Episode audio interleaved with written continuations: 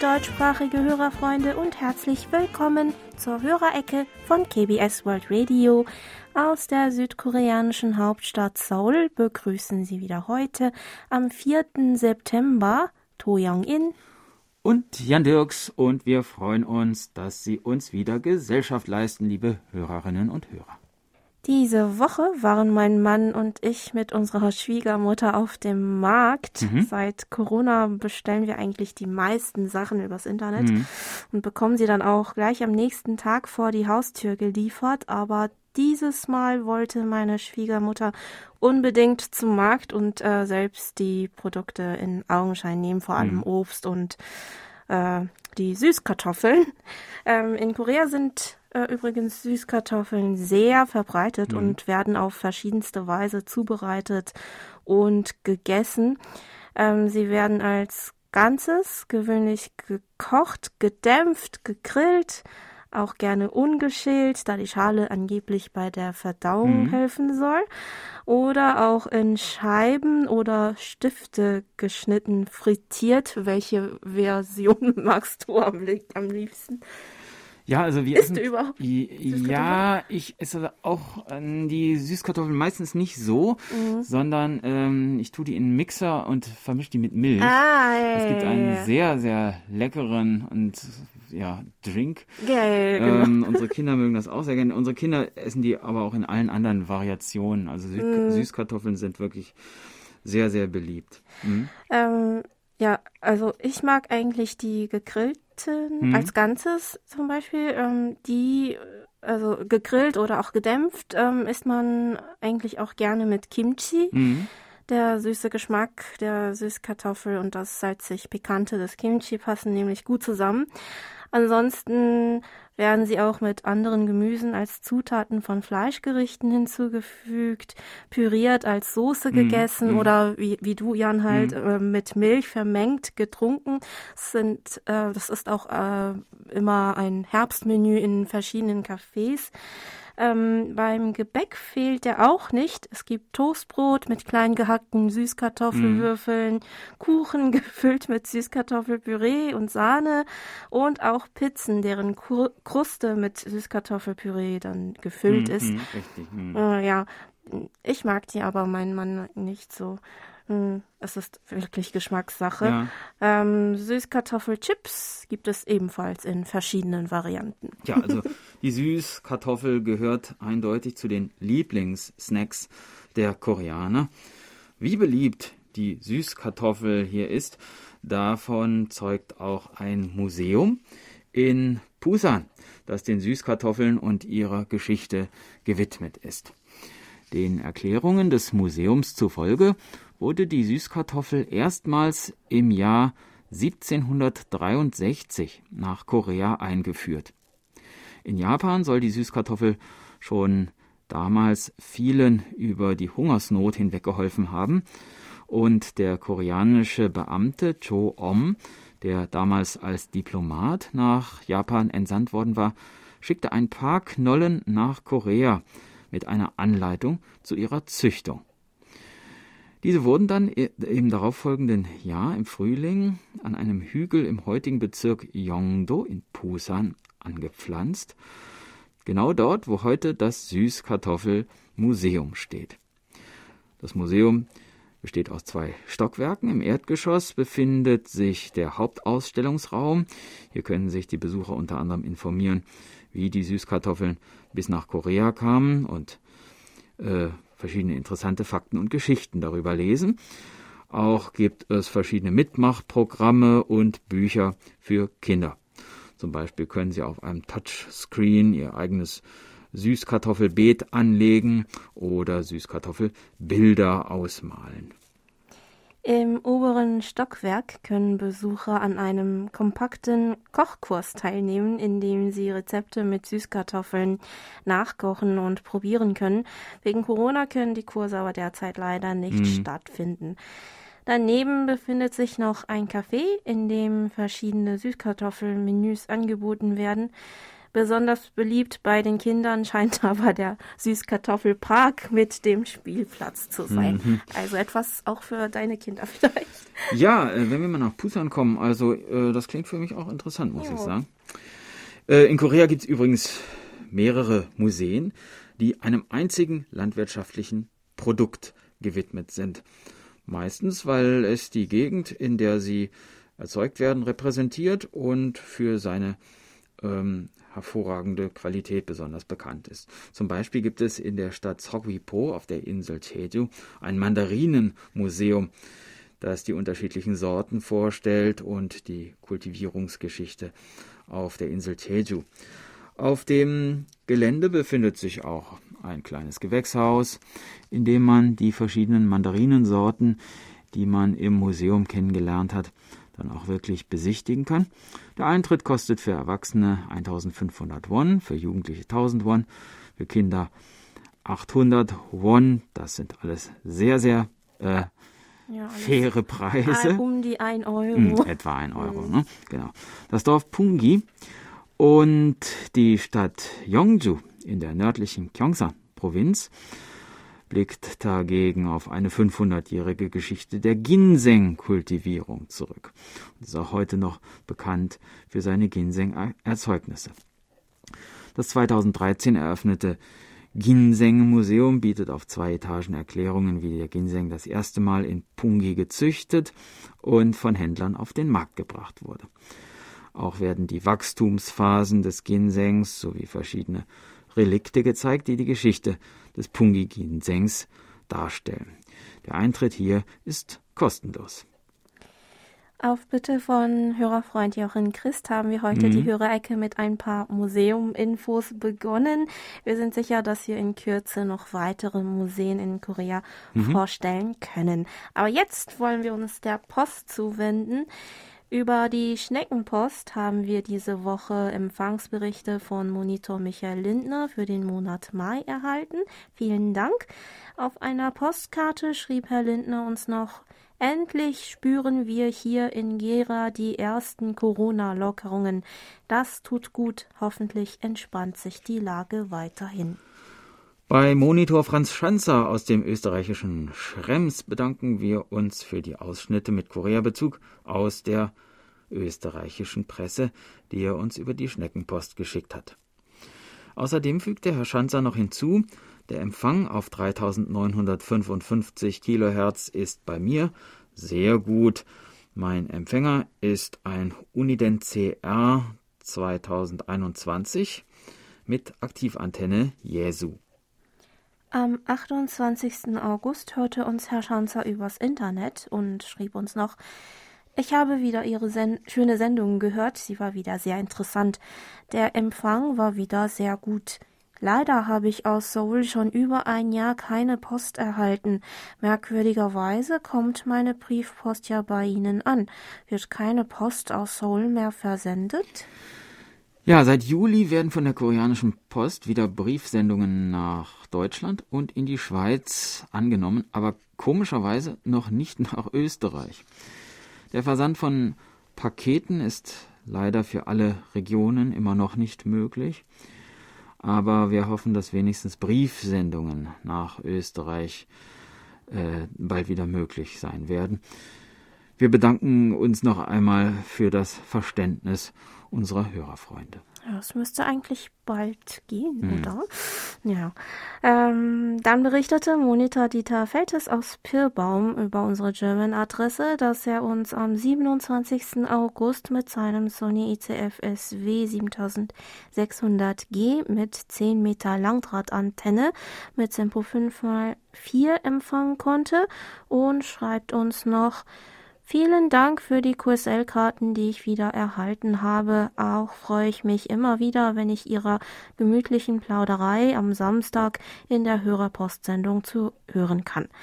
Ich lehne mich im Sessel zurück, habe den Kopfhörer auf und fühle mich mitten in Ihrer Plauderei. Mach, machen Sie weiter so. An der Umfrage habe ich übrigens auch teilgenommen. Ja, das ist natürlich super. Vielen Dank, lieber Herr Feldes.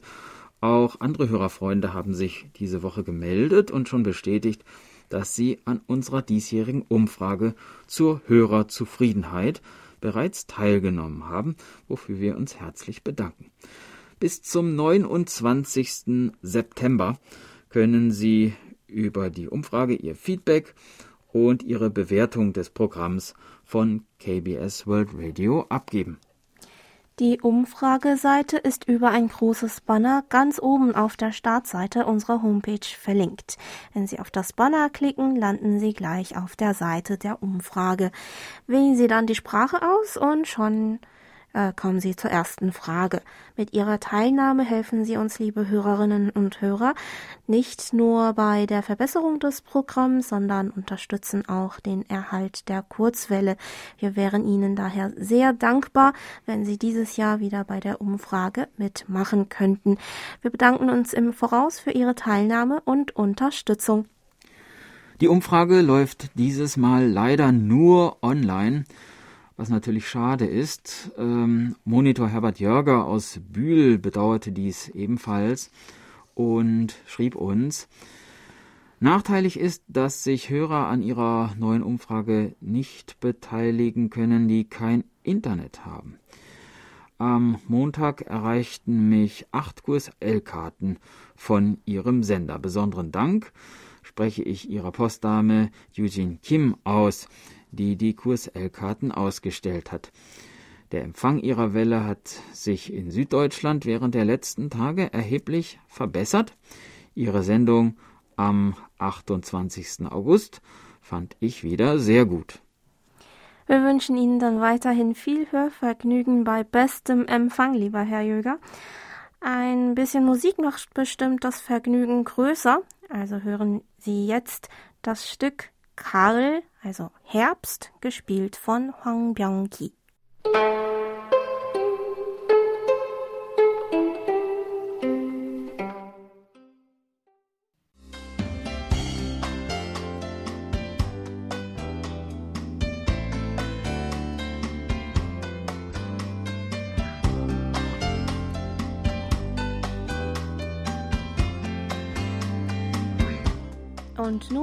Kommen wir zu den Medientipps. Auch diese Woche wieder ein herzliches Dankeschön an Monitor Erich Kröpke für die Zusammenstellung.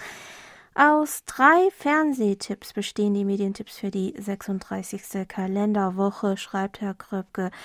ZDF Info zeigt morgen am Sonntag, dem 5. September um 18.45 Uhr die US-amerikanische Dokumentation aus dem Jahr 2021 Rätsel Nordkorea Leben im Reich des Kim Jong-un.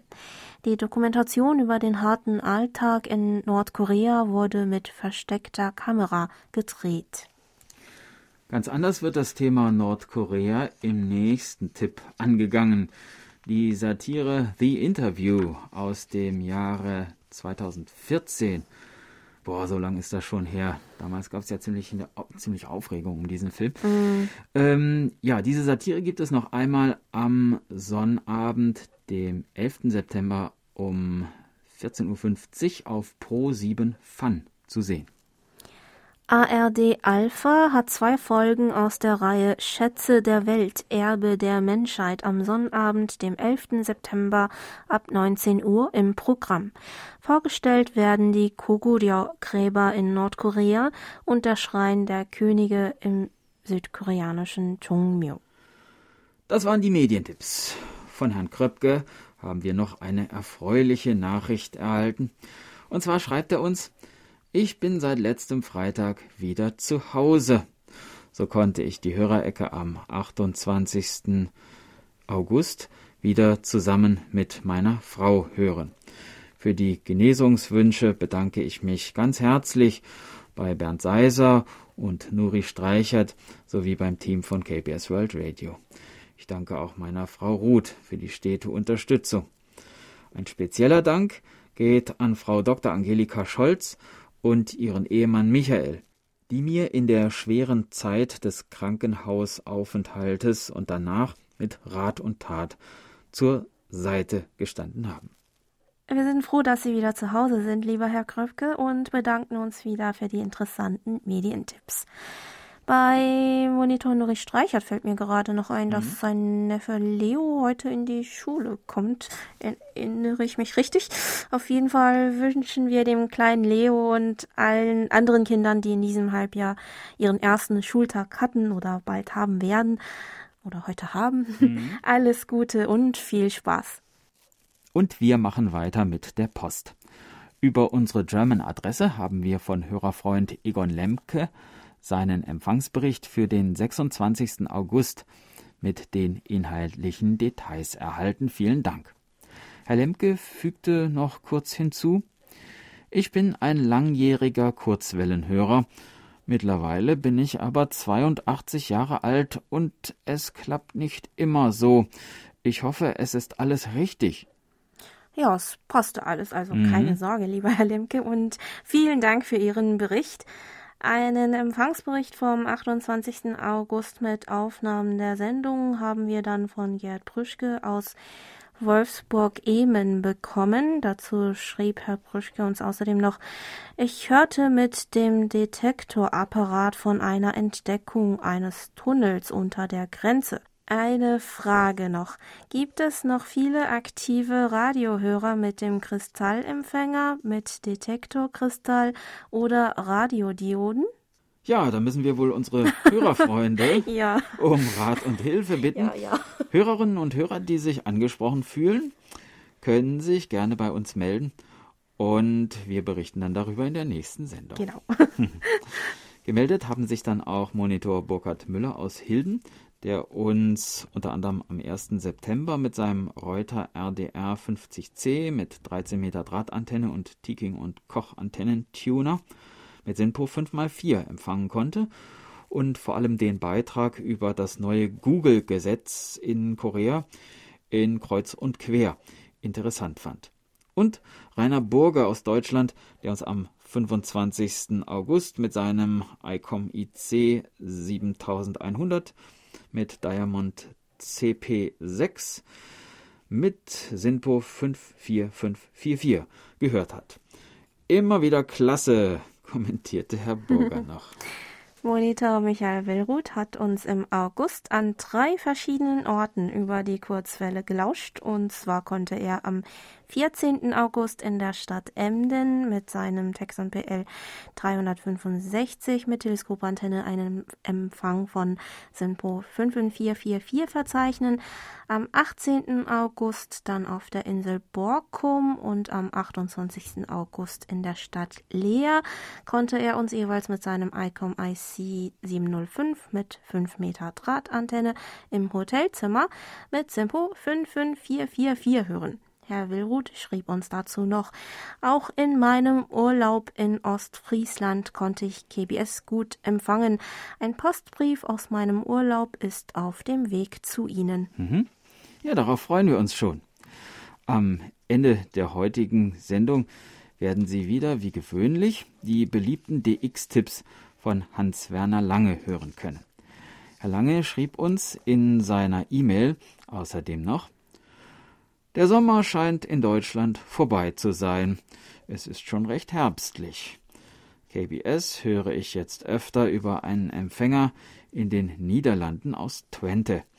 Dadurch ist es auch für mich möglich, die Sendungen von KBS über mein Smartphone zu hören. Meist in guter technischer Qualität. Das geht sogar in Bus und Bahn. Ja, auch das Wetter in Korea hat sich diese mhm. Woche ein weiteres Stückchen mehr in Richtung Herbst bewegt. Tagsüber liegen zwar die Temperaturen noch bei 25 bzw. bis 28 Grad, aber nachdem es für ein paar Tage geregnet hatte, ist der Wind kühler mhm. geworden. Mhm.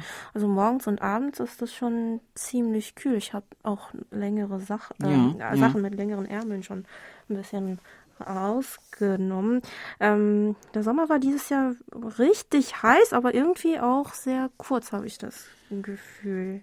Ja, der Herbst, wenn er es denn sein sollte, hat ja, tatsächlich sein, recht früh eingesetzt. Ja. Aber dieses Wetter, das Herbstwetter ist ja in Korea eigentlich das angenehmste Wetter ja, ne? von den Temperaturen. Und es ist meist ja auch sonnig. Und äh, ja, freuen wir uns auf den Herbst. Genau. Dann gab es noch zwei E-Mails von Monitor Dieter Leupold aus Leipzig. in denen er uns unter anderem mitteilte, dass unsere Empfangsbestätigungen bei ihm angekommen sind. Ein paar Fragen hatte er ebenfalls. Zum Beispiel fragte er uns, wie ist in Südkorea die Energieversorgung gesichert? Gibt es auch Atomkraftwerke? Wird auch Strom nach Nordkorea geliefert? Dem koreanischen Statistikamt und der Korea Electric Power Corporation nach betrug im Jahr 2020 die Bruttostromerzeugung 552.162 Gigawattstunden. Die Kohlekraftwerke machten dabei den größten Anteil von 35,6 Prozent aus, gefolgt von Atomkraftwerken mit 29 Prozent. Gas hatte einen Anteil von 26,4 Prozent, neue und erneuerbare Energien 6,6 Prozent und Pumpspeicherkraftwerke kamen auf 0,6 Prozent. Südkorea verfügt derzeit über 24 Kernkraftwerke. Davon sind im Moment 18 in Betrieb und sechs werden gerade, gerade einer regulären Überprüfung unterzogen. Die Kernkraftwerke befinden sich in den Städten Busan, Ulsan sowie Gyeongju und im Kreis Ul진 in der nördlichen Gyeongsang-Provinz und im Kreis Yonggwang in der südlichen Cholla-Provinz. Das älteste Kernkraftwerk davon ist gerade das Kraftwerk Kodi Nummer 2, das 1983 ans Netz ging. Es handelt sich um einen Druckwasserreaktor. Nach Nordkorea wird derzeit kein Strom geliefert. In der zweiten E-Mail berichtete uns Herr Leupold dann noch, diese Woche habe ich mir im Tongxuan Center in Leipzig neben Räucherstäbchen auch ein Instant-Produkt aus Korea gekauft. Herr Leupert hat uns auch ein Bild davon geschickt. Es handelte sich um das Produkt Pultak Tteokbokki, zu dem wir gleich noch kommen wollen. äh, Herr Leupert schreibt weiter, ich habe heißes Wasser und die dazu gehörige rote Soße in Wasser eingerührt und einige Minuten gewartet. Die Soße war sehr scharf. Ja. Vier Ausrufezeichen. ja, da haben sie auch wirklich, also glaube ich, ziemlich das härteste gegriffen, was ja. da zur Verfügung stand. Nee, das war nicht ganz mein Fall, schreibt er. Trotzdem habe ich aufgegessen. Oh, Tapfer, tapfer. Ja. Danach hatte ich Bauchweh und dann half nur noch ein Bier. Tja, jetzt möchte Herr Leuper noch wissen, wie heißt die deutsche Übersetzung dieses Produkts? Ja, also das mhm. Instant-Produkt, das Herr Leupold gekauft hat, heißt wie gesagt Puldak Dokbukgi. Puldak ist der Name für Hähnchengerichte, bei denen Hähnchenstücke in ganz scharfer Soße gegrillt bzw. gebraten werden. Diese waren einmal vor etwa 15 Jahren mhm. im Trend mhm. gewesen, also noch als ich an der Uni war. Mhm. So wortwörtlich bedeutet der Name übersetzt, also Feuerhähnchen. Also das heißt, es schmeckt so scharf, dass einem danach die Zunge brennt. Ähm, Herr Leupold hat das wahrscheinlich mhm. gemerkt.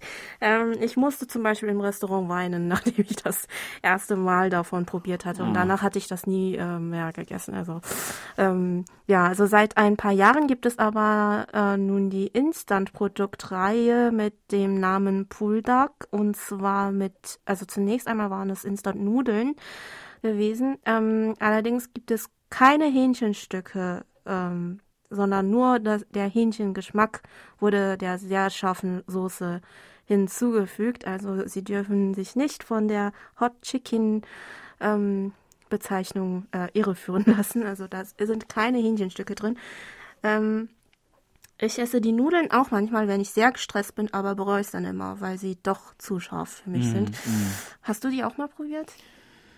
Nee, ich habe da immer einen Bogen drum gemacht. Also das, äh, da hätte ich danach dann auch mit dem Magen zu tun, glaube ich. Ja, ja, mhm. aber ich, ähm, die Produkte sind aber echt zu einem Hit geworden mhm. und ähm, seitdem gibt es auch weniger scharfe Varianten mit Käse und Carbonara-Soßen-Geschmack.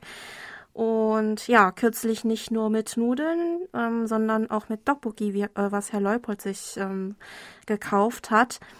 Falls Sie, lieber Herr Leupold, das beim nächsten Mal wieder probieren wollen oder andere Hörerfreunde sich daran einmal versuchen wollen, empfehle ich eine Tasse Milch bereit zu halten. Milch lindert den scharfen Geschmack am besten, nach meiner Erfahrung. Mm, mm. Tteokbokki sind koreanische Reiskuchen, ne? mhm. die in einer süß-scharfen Chilisauce mit Gemüse, manchmal auch mit Meeresfrüchten oder Fleisch angebraten werden. Heute ist das Gericht ein beliebter Straßenimbiss, den eigentlich jeder genießen kann, aber das ist nicht immer so gewesen. Tteokbokki findet zum ersten Mal Erwähnung in einem Kochbuch aus der Joseon-Zeit, Ende des 19. Jahrhunderts. Danach wurde das Gericht lediglich am Hof serviert und es wurde aus weißem Reiskuchenstreifen, Rindfleisch, Pilzen, Lauch, Pinienkernen und Sesamöl zubereitet. Schon die Zutaten müssen für einfache Bürger sehr teuer gewesen sein, zu teuer, um sie zu Hause zu genießen. Auffällig ist auch, dass nach dem Rezept die Reiskuchenstreifen und die anderen Zutaten nicht in scharfer Chili-Soße, sondern in Sojasauce gebraten wurden. Heute nennt man diese Dokbokki-Variante deshalb Kungjung Dokbokki, also ja, so viel wie Königshof Dokbokki oder mhm. Dokbokki, das im äh, Hof gegessen wurde. Ähm, vermutet wird, dass der Beginn des scharf schmeckenden Dokbokki, der heute eher typisch ist, erst auf die 1950er Jahre zurückgeht. Nach dem Koreakrieg soll eine alte Frau namens Mabung Nim das erste Mal Reiskuchenstreifen in scharfer Chili-Paste angebraten und verkauft haben. Im Laufe der Zeit wurden noch Gemüse und Nudeln hinzugefügt, was dem heutigen typischen Tteokbokki-Gericht entspricht. Ähm, ihr Laden wurde so beliebt, dass um ihn herum weitere Tteokbokki-Lokale öffneten. In den 1970ern waren äh, so viele Tteokbokki-Läden in Betrieb, dass diese Gasse im Seouler-Viertel Xindangdong der Inbegriff für das Gericht wurde. Es gab auch einen, den ich bes äh, öfters besucht mhm. hatte, als ich an der Uni war, aber ich glaube, den gibt es nicht mehr. Die Besitzerin war schon damals ziemlich alt gewesen. Mhm. Mm, für viele Koreaner gehört Tteokbokki jedenfalls zu den ja, Erinnerungen aus der Schulzeit einfach dazu. Vielleicht können unsere Hörerfreunde auch einmal von den Pausensnacks oder äh, ja, Süßigkeiten oder anderen Imbissen berichten, mhm. die sie besonders mit ihrer Schulzeit verbinden. Wir sind schon gespannt auf ihre Geschichten.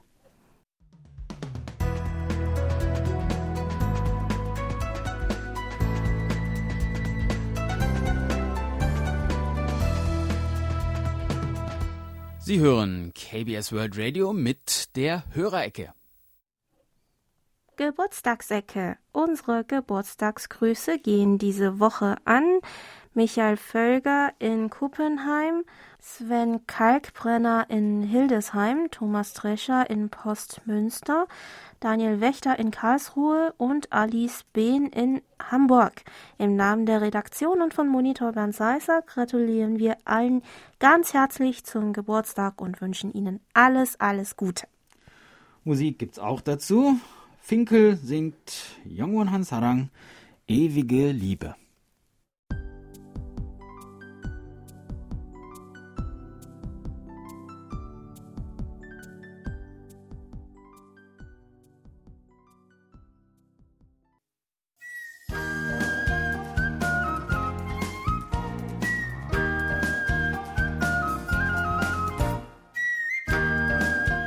Schön hier.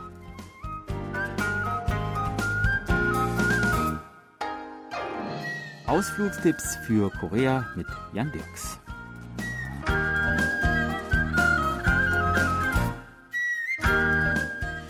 In den vergangenen Folgen unserer Rubrik mit Ausflugstipps haben wir uns im Gebiet der DMZ, der entmilitarisierten Zone, an der Grenze zu Nordkorea umgesehen und haben dabei auch den Fluss Imjingang überquert. Einer der Zuflüsse des Imjingang ist der Hantan-Gang, der in Nordkorea entspringt und durch die Landkreise Pocheon, Yeoncheon-gun und Torol-gun fließt. Der Hantan-Fluss insgesamt 110 Kilometer lang und durchschnittlich etwa 60 Meter breit, entstand vor etwa 500.000 bis 130.000 Jahren durch eine vulkanische Explosion. Und so prägen seitdem Basaltklippen, Felssäulen und Wasserfälle die wunderschöne Landschaft des Hantan-Flusses. Der Unterlauf des Flusses wurde als Hantan Geopark unter Naturschutz gestellt und 2018 durch die UNESCO zum Global Geopark ernannt. Will man die Natur am Hantangang erleben und erkunden, tut man dies am besten zu Fuß auf den Wanderwegen entlang des Flusses. Unter den zahlreichen Routen, die der Geopark zu bieten hat, entscheiden wir uns heute für den Hanjol Kil und zwar für Route 1. Ein dreistündiger Spaziergang, elf Kilometer am Wasser entlang. Startpunkt ist der Sungil Park an der Brücke Sungilkyo in Janghungni Dongsong-up Choron. Schon nach wenigen Minuten erreichen wir das Gebiet des Gosokjong, benannt nach dem Pavillon Gosokjong, der in der Nähe liegt. Gosok ist eine 15 Meter hohe Granitformation, die sich vor etwa 110 Millionen Jahren, also in der mittleren Kreidezeit, gebildet hat. Durch vulkanische Aktivität, die vor ein paar hunderttausend Jahren auftrat, wurde sie lange Zeit von Lava überdeckt. Doch durch die Entstehung des Flusses der sich tief in die Lavafelder eingrub, und durch die damit verbundene Erosion trat der Granitfelsen später wieder in Erscheinung und steht nun majestätisch vor uns. Wir wandern weiter, immer weiter am Flusslauf entlang, vorbei am breiten, flachen Madangfelsen und bis zum Songdae-so, wo vor langer, langer Zeit Basaltlava nach Südwesten durch einen schmalen Durchgang floss. Der Basalt, der früher den engen Gang ausfüllte, ist nun größtenteils erodiert, und so bietet sich ein herrlicher Blick auf majestätische Klippen und Säulenfugen. Sieben bis acht Klippenschichten ragen etwa 30 bis 40 Meter steil empor.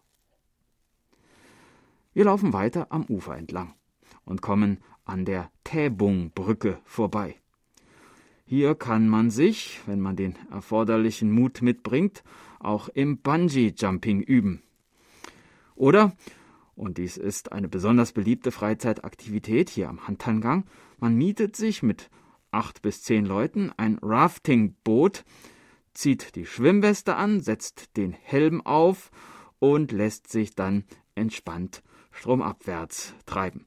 Ein paar Stromschnellen sind dabei zu bewältigen, aber insgesamt ist die Strecke nach einer fachgerechten Unterweisung auch für Anfänger gut zu bewältigen. Wir aber wollen heute weiter wandern. Denn nur ein kleines Stückchen weiter flussaufwärts liegt eine ganz besondere Sehenswürdigkeit. Die Jiktang Pokpo Wasserfälle. Sie fließen über ein flaches Basaltplateau, das durch Verwitterung und Erosion entlang der Säulenfuge abgeplatzt ist, so dass sich eine etwa drei Meter hohe und 80 Meter breite Stufenformation gebildet hat, über die das Wasser nun nach unten stürzt. Die Niagara-Fälle von Korea, so werden diese Wasserfälle deshalb auch genannt, was von der Form des Wasserfalls durchaus hinkommt. Von der Größe her natürlich nicht, und möglicherweise hat schon manch ein von der Touristenbroschüre hierher gelockter Ausländer eine leise Enttäuschung erlebt. Aber ein wunderschöner Anblick ist es doch. Außerdem kann man im Basalt, der in der Gegend der Wasserfälle zu sehen ist, bemerkenswerte hexagonale Strukturen entdecken, sechseckige Basaltsäulen, die während des Abkühlungsprozesses der Lava durch Kontraktion entstanden sind. Nicht nur vertikale Säulen, sondern auch horizontale Basaltschichten sind hier im Laufe von Hunderttausenden von Jahren freigespült worden. Der Weg führt nun noch ein ganzes Stück weiter, immer am Wasser entlang, vorbei an der Felsformation Tillmann bis wir schließlich den militärischen Kontrollpunkt Yangjiri erreichen, der uns daran erinnert, dass die nordkoreanische Grenze nicht weit ist. Und hier endet unsere heutige Wanderung. Das war unser Ausflugstipp für heute. Genau 100 Folgen dieser Reihe haben wir nun hinter uns. In der nächsten Woche starten wir die nächste Tour und ich würde mich freuen, wenn Sie dann wieder mitkommen. Tschüss und bis dann, sagt Jan Dirks.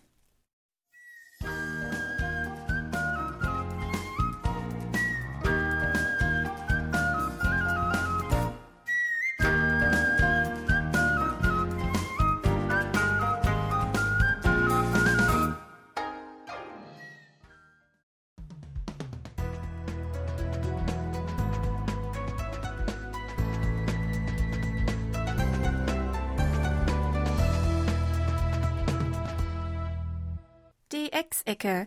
Hören Sie heute die monatlichen DX-Tipps mit Hans-Werner Lange. Hallo Kurzwellenfreunde, hier sind wieder meine monatlichen Tipps. Vorab das Funkwetter im September.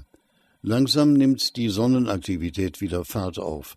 Für die aktuelle Prognose wurde eine Sonnenfleckenrelativzahl von 29 zugrunde gelegt. Dennoch ist der Löwenanteil der Verbesserungen der Ausbreitungsbedingungen der Jahreszeit geschuldet.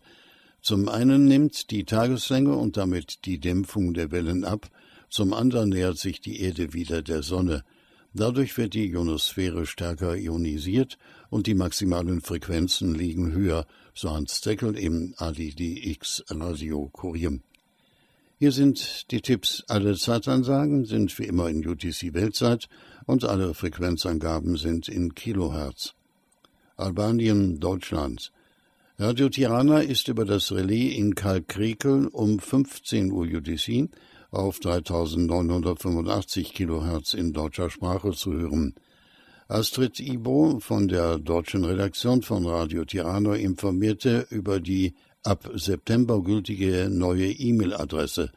Sie lautet astrid.ibo@gmail.com. Algerien Einstweilen bestreitet der algerische Auslandshörfunk weiter seine Sendungen mit angemieteter Sendezeit in Frankreich. Noch bis zum 31. Oktober laufen die Ausstrahlungen in das Zielgebiet von Libyen bis Westafrika auf folgenden Frequenzen. 4 Uhr bis 5 Uhr auf 6050 kHz, 5 Uhr bis 6 Uhr auf 7295 und 9535 kHz, 6 Uhr bis 7 Uhr auf 9620 kHz, 18 Uhr bis 19 Uhr auf 13815 kHz, 19 Uhr bis 20 Uhr auf 11985 und 12.060 kHz, 20 Uhr bis 21 Uhr auf 9510 und 9655 kHz, 21 Uhr bis 22 Uhr auf 5930 und 5940 kHz, 22 Uhr bis 23 Uhr auf 5930 kHz. Die Auswahl des Programms zeigt klar, wo bei diesem Auslandsdienst der Schwerpunkt liegt. Der weitaus größere Teil der Sendezeit wird mit Radio Koran bespielt. Deutschland. SM Radio Dessau sendet am 12. September 2021 von 11 bis 12 Uhr auf 6070 kHz mit einer Sendeleistung von 100 Kilowatt aus Moosbohm, Österreich. Thema der Sendung ist Klaus Rempft und die Geschichte der Seesender.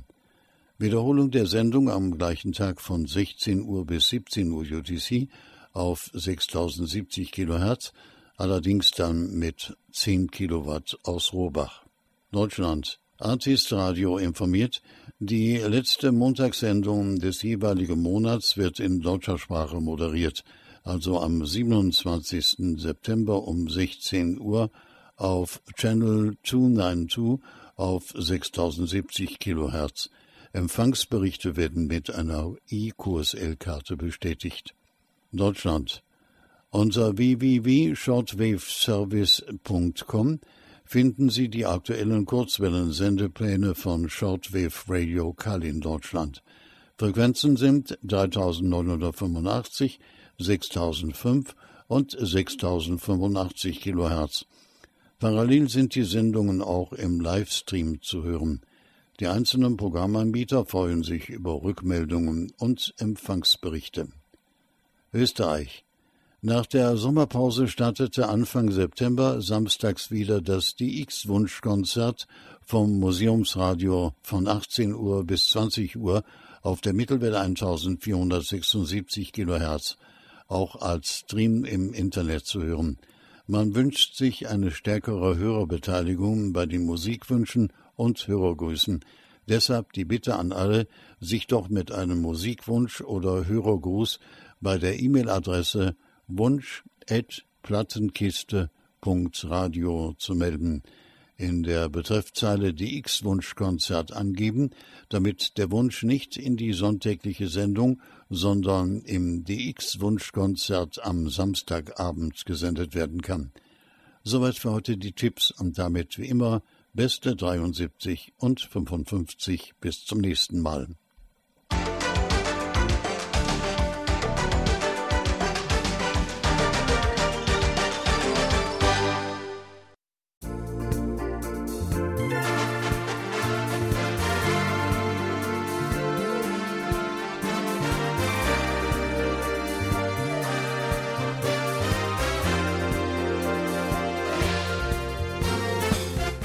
Das war's mal wieder für heute. Vielen Dank fürs Zuhören. Noch ein schönes Wochenende wünschen Ihnen To Young In und Jan Dirks. Auf Wiederhören und bis nächste Woche.